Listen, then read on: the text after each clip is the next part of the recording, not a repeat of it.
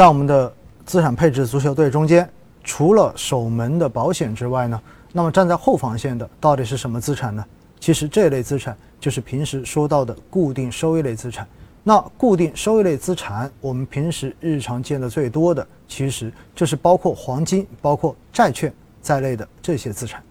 那其实说到债券哈，可能很多朋友呃觉得既熟悉又陌生，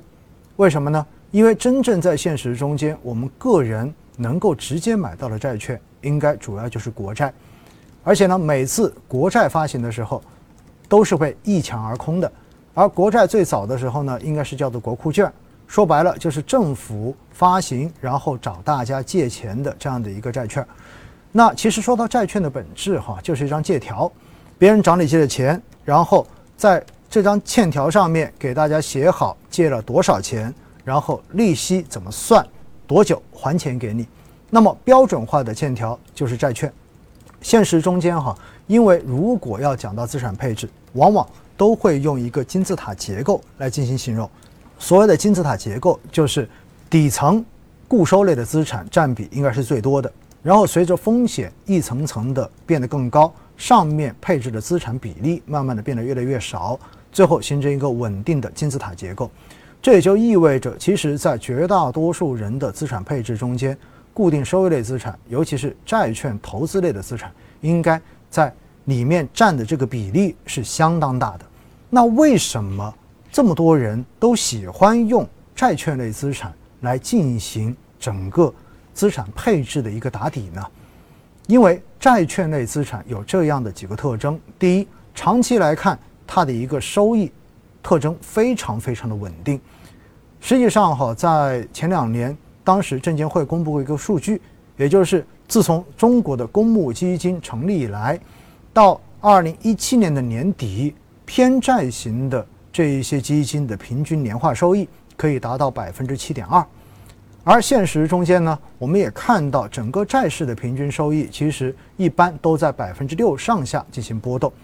而且因为债券本身受市场的这种影响会有，但是并不会特别特别的明显。长期来看呢，整个债券市场的收益曲线还是一条平滑的向上延伸的曲线。这一点也非常符合我们资产配置本质上面的这种需求，所以债券类的资产它本身就具有这样的特性，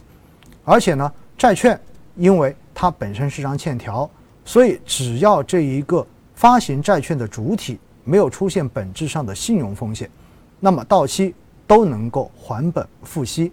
只不过在中间的话，我们损失的是一个时间，是一个流动性而已。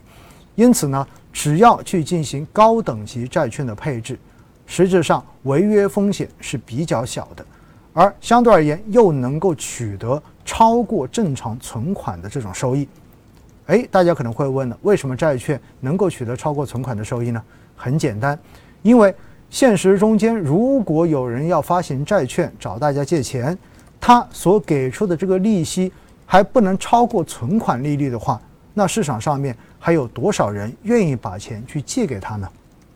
所以，从这一个基本的逻辑，我们就能够得到一个结论，那就是市场上面的债券肯定它的票面收益，也就是它承诺给到了这一个利息，一定会高于同期的市场无风险收益率。而且，如果这一个借债的主体信用越差，相对而言，它要支付的这个利息就要越高，因为这是一个风险成本。而且债券类资产呢，非常明显的特征就是相比股票类资产，它的波动要小很多，这样子也才真正的能够起到在足球队的这个配置中间帮我们防守的作用。我们看了一下哈，从二零零六年到二零二零年，目前整个中证全债指数十五年下来呢，最大一年的回撤为二零零七年。下跌了百分之二点四一，相比沪深三百指数同期的这种涨跌幅而言呢，那么沪深三百指数在二零零八年全年下跌了百分之六十五点三九，所以我们可以看到，从这一个最大的回撤幅度来说，债券跟股票市场相比，真的差距非常非常的明显。而作为打底类的这一种固收类资产，最重要的就是要能够稳定的获取收益。因为在前面的节目中间跟大家讲过，任何一类资产都具有三种性质，分别是收益性、安全性跟它的流动性。其实放在我们资产配置足球队后防线的固定收益类资产，更重要的是强调它的安全性。那么在追求安全性的情况之下呢，我们肯定在另外两种性质中间就要去进行一个取舍，一个就是它的收益性。另外一个就是它的流动性。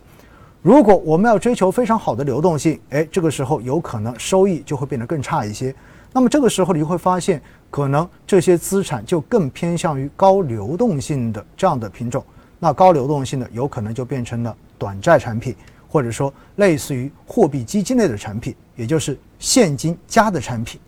比现金稍微好一点点。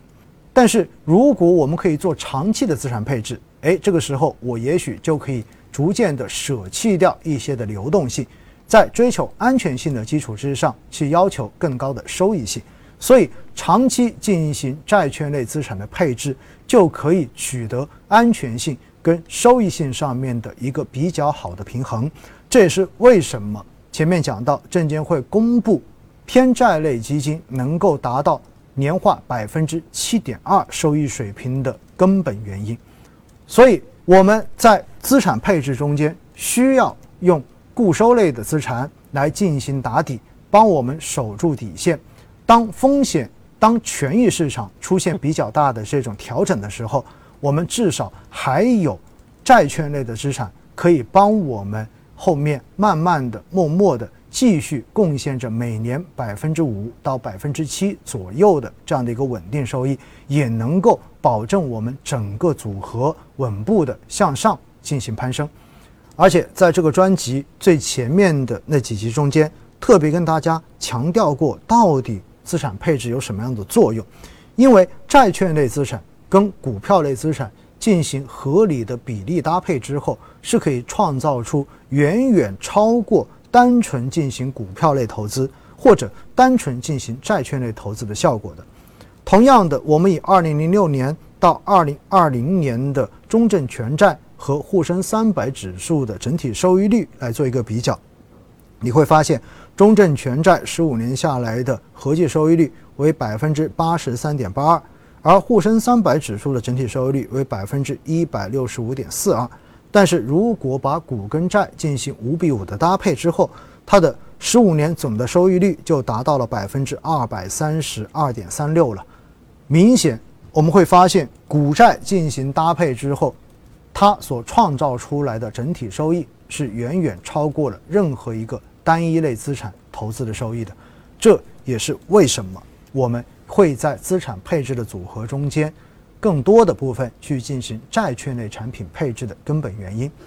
其实说到底，还是那几个最重要的目的：第一，降低整个组合的波动风险；第二，增强整个组合长期稳定回报实现的可能性。